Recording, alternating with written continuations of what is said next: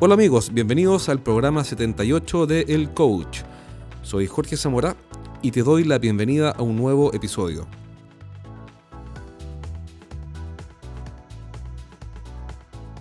Recuerda que toda la información de este podcast, así como PDFs y otros descargables, además de un blog y los tres primeros capítulos de mi libro Los siete pecados de los ejecutivos de venta, están disponibles en mi página web estrategiasdeventa.com.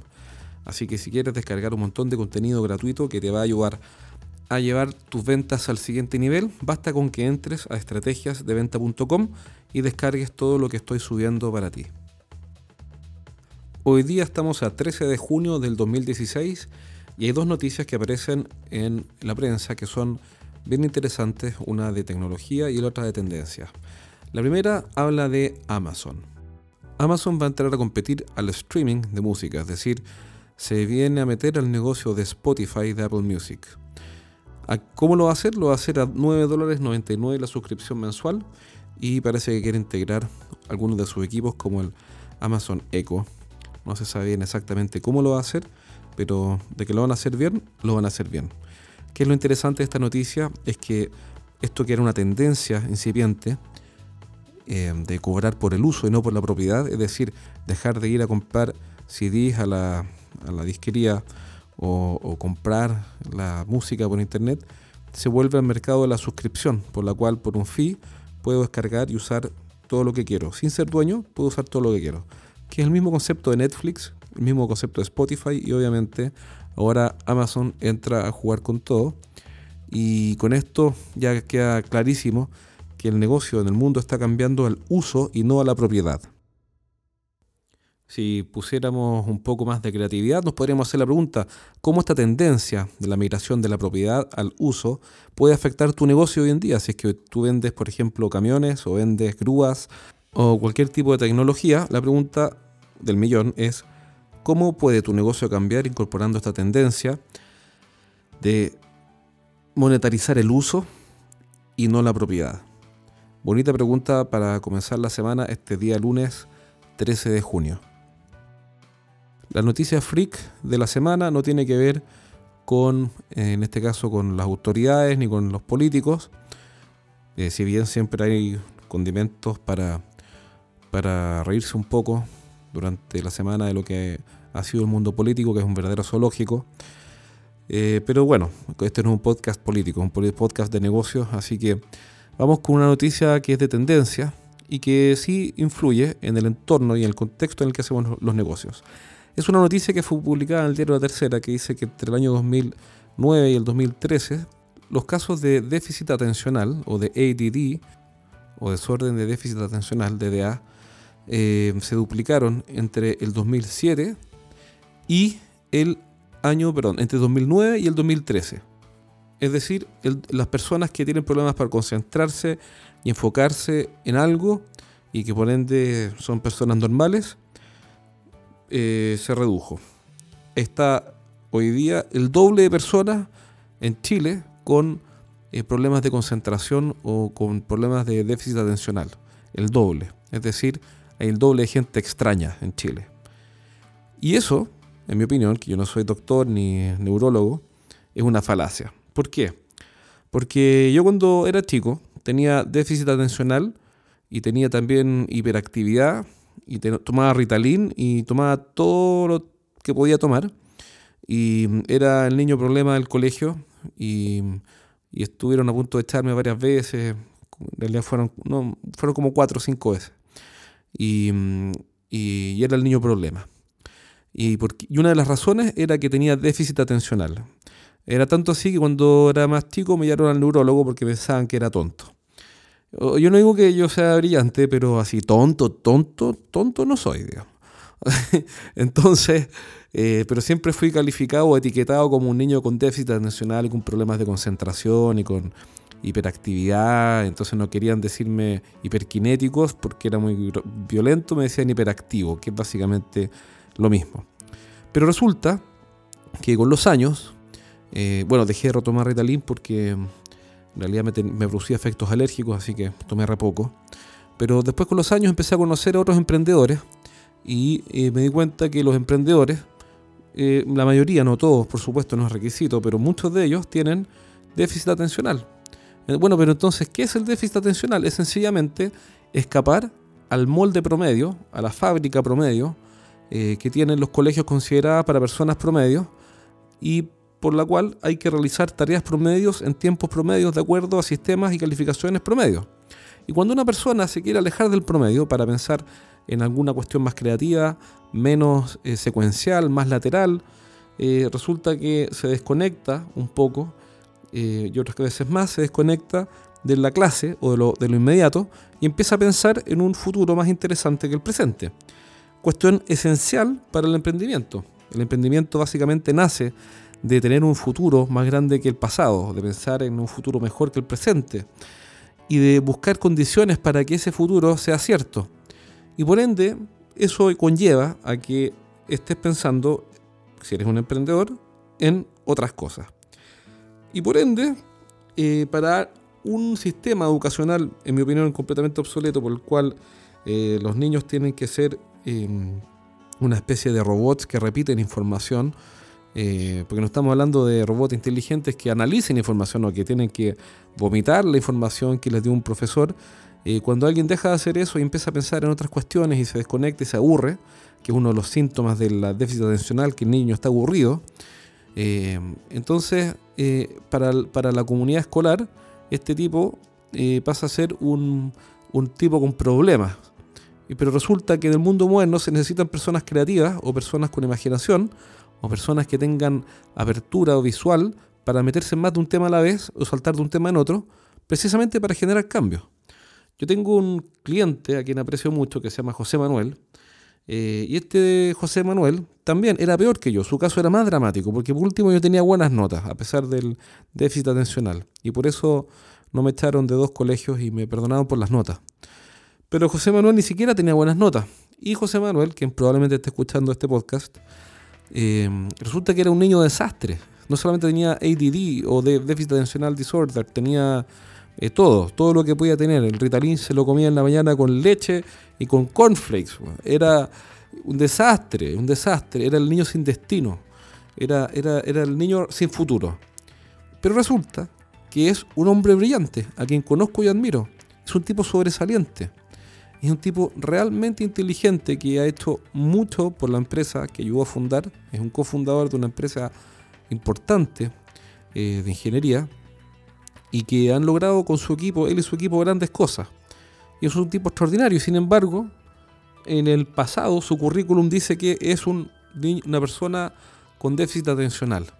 Entonces, eh, yo no me compro eh, la visión estandarizada eh, que tiene la educación moderna de los niños con déficit atencional. Porque así como José Manuel, como mi caso, y conocí un montón de otros, que son todos con déficit atencional, o muchos con déficit atencional, y son personas que hoy día están haciendo 10 o 20 proyectos a la vez innovando y cambiando las reglas del juego en sus negocios. Entonces, si es que tú tienes déficit atencional o te dijeron que cuando niño eras un niño problema porque tenías problemas para concentrarte, yo miraría eso como una oportunidad y lo encontraría algo eh, valioso y una oportunidad. Porque quiere decir que eh, tienes una mirada paralela, quizá disruptiva, que te puede ayudar a mirar las cosas de una forma distinta, que es condición base para emprender. El problema es que los colegios y el, establishment y el sistema moderno eh, está pensado para hacer fábricas de empleados que eh, ojalá no piensen mucho, no ganen mucho y se mantengan siempre haciendo exactamente lo mismo. ¿Para qué? Para jubilar a la edad que ya está programada y así vivir sus últimos años como ya está programado.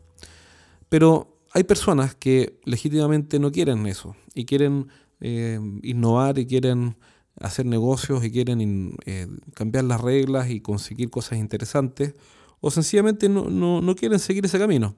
Y esos son los game changers o los cambiadores de reglas que abundan y muchos de ellos son tienen déficit atencional. Así que em, yo no me sentiría culpable si es que tienes déficit atencional o, si es que tuviste, fue tu niño problema. Al contrario, creo que incluso es una buena señal. Ahora, ¿quiere decir eso que para emprender hay que tener todo ese tipo de enfermedades? No, en ningún caso. También conozco otros eh, emprendedores extraordinarios eh, que, nunca tuvieron ningún problema y fueron buenos alumnos y gente absolutamente normal. El mensaje de fondo cuál es? No es tienes que tener una enfermedad ni tienes que tener déficit atencional. El mensaje de fondo es que cuando queremos medir a todas las personas bajo una misma regla, bajo una misma vara, nos equivocamos siempre porque somos todas las personas distintas. Y, por eso Albert Einstein decía que éramos todos genios, pero teníamos que encontrar en qué estaba nuestra genialidad, dónde estaba el punto o el talento único en el que éramos geniales. Vamos al tema de hoy. El tema de hoy es una pregunta. La pregunta es, ¿cuál es la diferencia entre un emprendedor y un propietario? ¿Y por qué te hago esta pregunta? Porque en nuestro país los empresarios que yo he conocido por lo menos, puede que me equivoque, no se reconocen como emprendedores. Como que está la idea de que el emprendedor es un tipo que está medio quebrado, un gallo que está sin presupuesto, sin ventas, con una mochila roñosa, con unos blue desgastados, con zapatillas, eh, con lengüetas rotas, eh, sin destino, tratando de buscar un inversionista ángel para convencerlo de alguna idea estúpida que finalmente no va a funcionar. Y eso no es el emprendimiento. Así no son los emprendedores. Esa es una imagen caricaturesca que parece ofender a personas que a las cuales yo les he dicho, oye, pero tú eres un emprendedor. Hace poco le dije a un emprendedor, un empresario que lleva más de 15 años haciendo negocios y a quien le digo muy bien, le dije, oye, bueno, pero tú eres un emprendedor. Y él me dijo, no, no, no, no, no, yo no soy un emprendedor, por favor. Yo soy un empresario. Entonces, bueno, pero, pero ¿por qué en Estados Unidos eh, conozco, he estado, no es que sea amigo, pero he estado en seminarios de tipos que, realmente han hecho fortunas, fortunas importantes.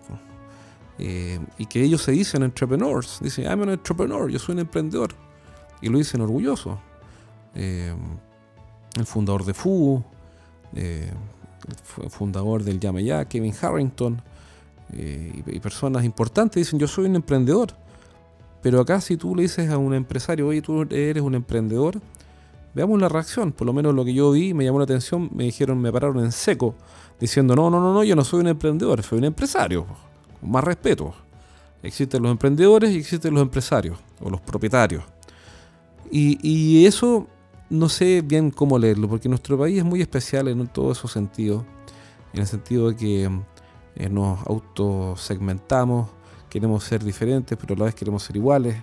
Eh, y quizá emprendedor hoy día eh, no es eh, bien visto, pero por otro lado sí es bien visto. Lo que pasa es que el emprendedor, como por definición, siempre da la idea de que le va mal. ¿Por qué? Bueno, porque el 90% del emprendimiento fracasa. Y te lo digo yo que ya he tenido tres de esos. pero, pero se sabe que el 90% del emprendimiento fracasa. Entonces, quizá cuando yo elige a este empresario que era un emprendedor, eh, quizás se sintió ofendido pensando que iba a fracasar. No lo sé. El punto es que me empecé a preguntar, bueno, pero ¿qué es ser emprendedor? Pues, ¿Cuál es la diferencia entre ser emprendedor y ser empresario o ser un propietario? Y encontré por ahí algunas opiniones y las condensé básicamente en un concepto. Y es bien interesante porque la diferencia entre un propietario y un emprendedor está en la visión expansiva y de la innovación que tiene uno y otro. Por ejemplo, si, y para no ser tan teórico, supongamos que tenemos dos tipos que tienen una panadería, uno al frente de la otra. El, empresario o el propietario, ¿qué es lo que hace? Tiene una panadería, trabaja duro y tres años después abre una segunda panadería. ¿Qué hace un emprendedor? Un emprendedor tiene una panadería, tres años después, o quizás antes, tiene un sistema de delivery por internet y por teléfono para enviar el pan a pedido a todos los vecinos del sector. Además, hace una página web, naturalmente, en la cual hace videos mostrando cómo hace el pan. Además, hace un carro de compra para que los clientes puedan comprar. Eh, o, hace un programa de continuidad por el cual pagando todos los meses, voy a inventar, 30 eh, dólares o 30 lo que sea, recibes diariamente distintos tipos de pan, un día un pan distinto. Entonces pan con granos, pan multigrano, pan pita integral y así van cambiando. Y va agregando nuevas ofertas y nuevos servicios, nuevos productos al pan. Y después de tres años tenemos todo ese desarrollo versus el propietario que tiene una segunda panadería de la cual se siente legítimamente muy orgulloso. Entonces, pasan tres años más, llegamos a los seis años, y el, empresario o el propietario convencional, ¿qué es lo que tiene? Una tercera panadería. ¿Qué es lo que tiene un emprendedor si es que partió en el negocio de la panadería a los seis años? Tiene tres franquicias eh, en dos ciudades del sur del país y que le pagan un fee mensual por desarrollar el negocio y él les entrega todo el know-how, los ingredientes, las recetas, la marca, el sistema de telemarketing, el sistema de e-commerce, eh, base de datos de clientes, procedimientos, etcétera, y está ampliando su negocio más allá de la frontera propia, tanto de su zona como de la frontera propia de la administración.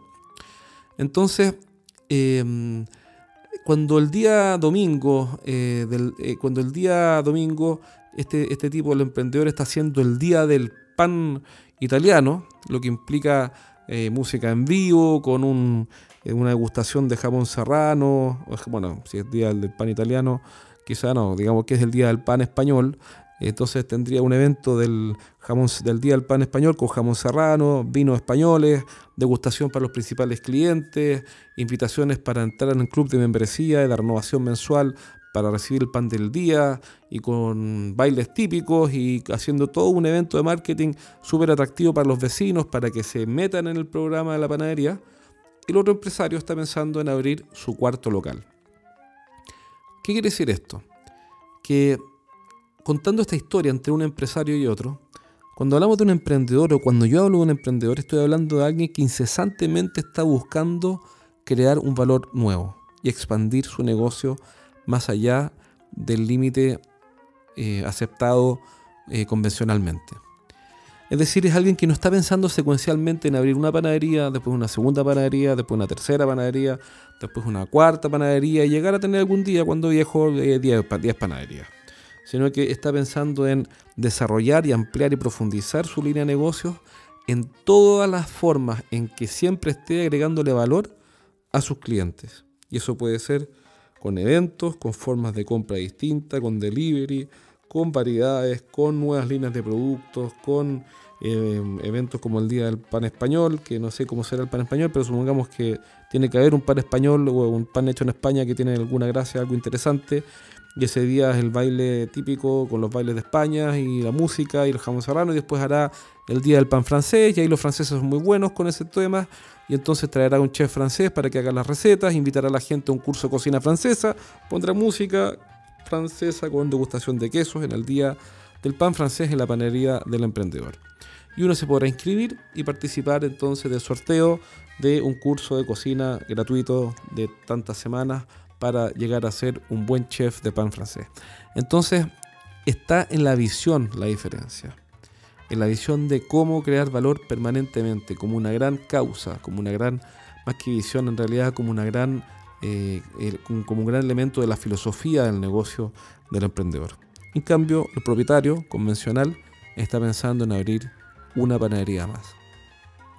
En resumen, podría decir que la diferencia entre un emprendedor y un empresario o un propietario es que el emprendedor va a estar concentrado en la creación de valor y en la expansión del negocio en, más allá de las fronteras de lo evidente.